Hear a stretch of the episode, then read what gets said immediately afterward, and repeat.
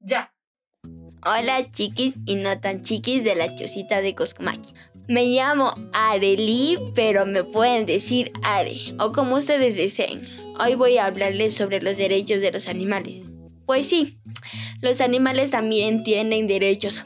Tengo 12 años y a esa edad me llama muchísimo, muchísimo la atención de que haya tantos perritos sucios, sin comer, sin un hogar y sin que tengan el cariño de alguien. Hace poco salió la ley Cuatro Patas desde este 30 de junio. Esta ley permite la esterilización. Los datos que nadie pidió, pero que nosotros se los damos. Esterilizar, del griego esteira, que más tarde pasó al latín sterilis significa infecundo y estéril, lo que antes no lo era. Ley que incorpora como deber del Estado la esterilización de perros, gatos como parte de una política de salud pública. ¿Sabían ustedes que el 10 de diciembre se celebra el Día Internacional de los Derechos de los Animales? Esto no es muy antiguo, se celebra desde el año 1998. Nosotros somos seres vivos y los animales también. Nosotros como seres vivos, con conciencia debemos recapacitar, pues los animales también tienen sentimientos. Yo lo creo así. Y nosotros, a los humanos, me refiero, debemos reflexionar que ese día no es el único para pensar en los derechos de los animales, sino todos los días, como yo cuido a Scooby y a Oso, mis dos perritos. Además de darles de comer a diario, sacarlos a pasear o llevarlos al veterinario, existen más derechos importantes de los animales que van relacionados con la vida, la libertad y de que no pasen situaciones que, les causen dolor, humillación y crueldad. Me parece importante resaltar algunos puntos de los derechos de los animales establecidos por la UNESCO. La UNESCO. ¿Y qué es la UNESCO? es la Organización de las Naciones Unidas para la Cultura, las Ciencias y la Educación. Es un organismo internacional que tiene como misión contribuir a la consolidación de la paz, la erradicación de la pobreza, el desarrollo sostenible y el diálogo intercultural mediante la educación, las ciencias, la cultura, la comunicación y la información. Vamos con el artículo número 1. Todos los animales nacen iguales ante la vida y tienen los mismos derechos a la existencia. Todos los animales tienen cuatro patas, dos orejas. Espera, espera, algunos no tienen solo cuatro patas, hay algunos que ni las tienen o tienen aletas. Eso muestra que son diversos, diferentes y que merecen los mismos derechos dentro del artículo número 2. También señala que todo animal tiene derecho al respeto y que el humano no debe exterminarlos o explotarlos.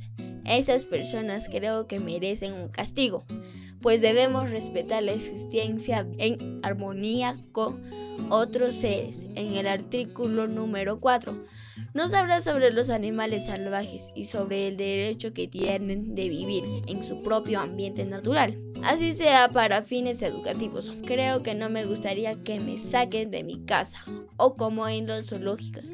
Tal vez muchos nos distraen, nos distraemos al ver animales que nunca podríamos ver en persona pero al costo de que ellos no estén en su hogar, así como los animales en el circo. Encerrados en jaulas, ellos no están cómodos, pues deberían vivir en su hábitat natural.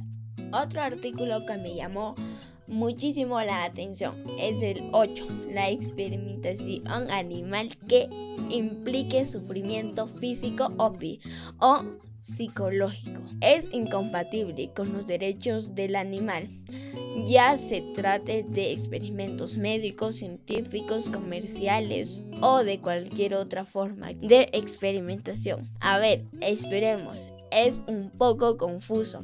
Creo que lo principal es que todas estas prácticas ponen en peligro la vida de los animales. No es necesario experimentar con dolor y sufrimiento. Tampoco estoy de acuerdo en las corridas de toritos o peleas de gallitos. Creo que ninguna manifestación cultural debe justificar el maltrato hasta la muerte. Es importante priorizar la vida y empatizar más con otros seres. para el no tan famoso filósofo Teofrasto. Este se negaba a comer a los animales, pues tenía sintiencia. ¿Qué es sintiencia? Es la capacidad de sentir. Son temas para dialogar bastante. A veces hay animales que nos dan más humanidad que los mismos humanos, como la experiencia del Vinaz rodeados de personas sin esperanza en la vida, y un solo perro podía animarle el día a seguir viviendo. Ahora tenemos a Marcia. Ella es especialista en derechos de los animales, así que decidí hacerle algunas preguntas para informarnos más. Hola Marcia, ¿qué tal? Yo soy Areli y estoy haciendo mi podcast sobre los derechos de los animales. Aquí van las preguntas. ¿Qué es una ley que protege a los animales? Una ley es una norma que establece obligaciones para los seres humanos. En este caso, una ley que protege a los animales establece una lista de obligaciones que todos los ciudadanos y también las autoridades deben cumplir para proteger a los animales. Por ejemplo, obligación de no abandonar a los animales, una obligación de no utilizar animales en circos, la obligación de no sacrificar animales en la vía pública, la obligación de no comercializar animales silvestres.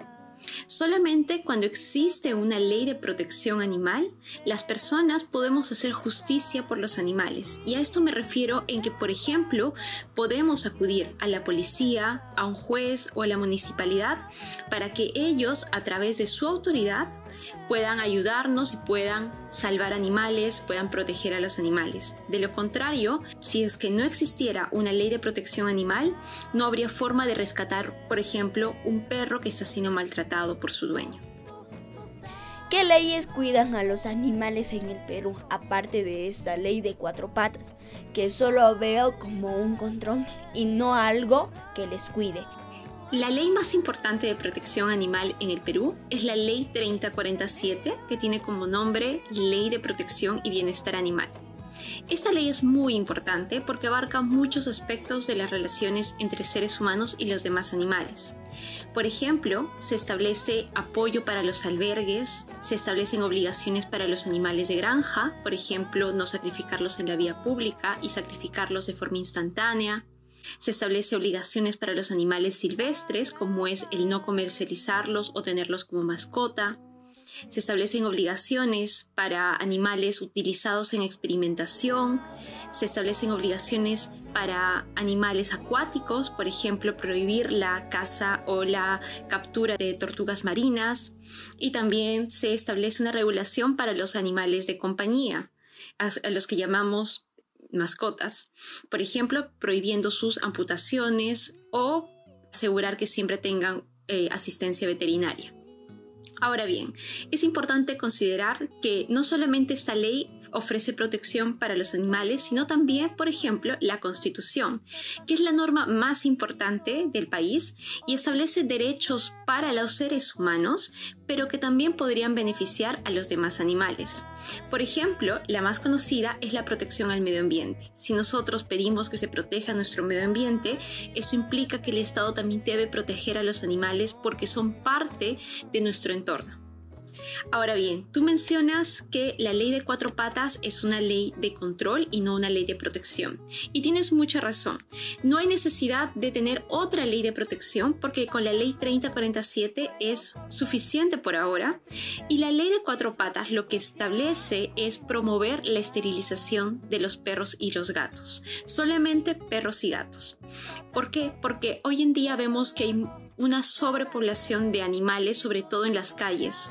Entonces, si promovemos la esterilización de perros y gatos, vamos a evitar que muchos animales sigan viviendo en las calles y tengan que sufrir la ausencia de comida, la falta de, de agua, la falta de un hogar seguro y estar expuestos a muchos peligros. ¿Es necesario ponerle identificación a mi gato si no sale de mi casa? Bien, ninguna ley te obliga a ponerle identificación a tu gato, pero sí es muy recomendable. ¿Por qué? Porque puede perderse en cualquier momento. Entonces, la identificación que puedas ponerle debe tener el nombre de tu gato, debe tener un teléfono celular al cual pueden llamar las personas que encuentren a tu gato y asegurarte que la identificación esté segura y no se caiga. ¿Puede mi perro acompañarme a donde vaya si lo considero como parte de mi familia? Muy bien dicho, Arely. Nuestros perros nuestros gatos son parte de nuestra familia. Es importante recordar esto siempre. Entonces, para responder a tu pregunta, vamos a pensar en nuestro perro como un pequeño hermano perruno. Para comenzar, nadie puede prohibirte tener un pequeño hermano perruno. Es tu derecho. No obstante, van a haber lugares a donde no vas a poder llevar a tu perro. Por ejemplo, cuando vayas al médico o a comprar alimentos.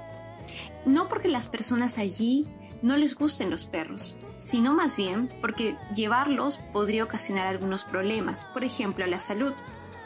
Sin embargo, dado que tener un pequeño hermano perruno o gatuno es nuestro derecho, nadie puede obligarnos a abandonarlos. Por ejemplo, hay muchos casos de mujeres que han sufrido violencia en sus casas y tienen que ir a refugios del Estado para vivir allí. De ninguna forma puede obligarse estas mujeres a abandonar a sus perros o a sus gatos. Más aún si son entidades del Estado. Ellas tienen que ser admitidas en el refugio con sus perros y sus gatos, tratando de acomodarlos, tratando de ver cuál sería la mejor forma de mantenerlos juntos. Porque de lo contrario, lo que va a pasar es que estas mujeres al no querer abandonar a sus perros o sus gatos, van a seguir estando en los lugares donde están siendo maltratadas o simplemente van a vivir en la calle. No podemos exigir a una persona abandonar a un miembro de nuestra familia. ¿Qué ley protege a los animales y sanciona su maltrato en el Perú? Como había mencionado antes, la ley 3047 Ley de Protección Animal es la ley que protege a los animales en el Perú. Es importante que las personas recuerden su número y su nombre para cuando quieran hacer denuncias. ¿Cómo realizar una denuncia por maltrato animal en el Perú? Esta es una pregunta muy importante porque muchas personas fallan al realizar sus denuncias. Lo primero que tenemos que saber es que es muy importante registrar cualquier caso de maltrato. Por ejemplo, tomando fotografías, haciendo un video o llamando a los vecinos para que sean testigos de un acto de crueldad o maltrato. El segundo paso es identificar a la persona que está maltratando, identificar al maltratador. Tenemos que buscar su nombre o tenemos que tomar una fotografía de su rostro o tener una grabación de esta persona y tomar fotos a la dirección de la casa o donde se esté realizando el maltrato. Es muy importante que sepamos quién es el maltratador y que no se escape.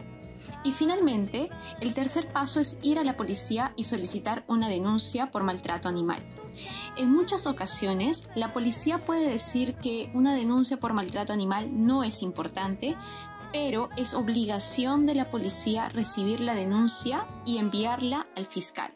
Si crees necesario, también es obligación de la policía ir al lugar del maltrato y registrar los hechos. Por ejemplo, si el maltrato se está realizando en una casa, la policía debe ir a esta casa y hacer un acta con todos los detalles.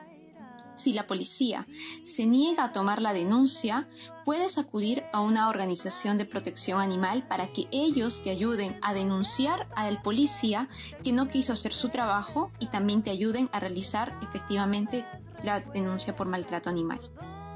¿Qué pregunta no te hice y te gustaría que te haya hecho? Bueno, una pregunta que me gustaría que me hayas hecho es si es que yo creo que las leyes que tenemos hoy en día protegen de verdad a los animales. Personalmente creo que las leyes que tenemos hoy ayudan a muchos animales a tener mejores vidas. No obstante, creo que no son suficientes. Por ejemplo, todavía está permitido utilizar animales para realizar experimentos, todavía está permitido matar animales para hacer comida, aún no se prohíben los zoológicos en nuestro país, entre otros. No obstante, estoy muy feliz de que poco a poco la sociedad está más preocupada por los animales y estoy segura de que el futuro va a ser mucho mejor para ellos. Gracias Marcia, espero que nos haya servido para informarnos más.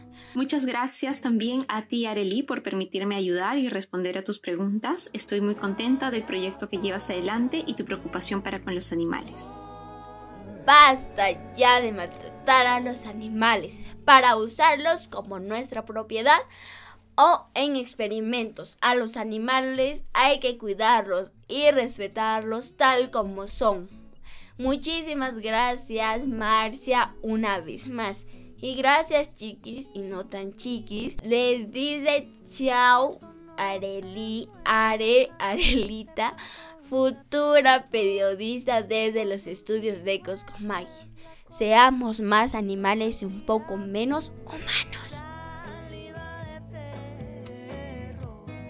Beneficiario de las líneas de apoyo para el sector cultura.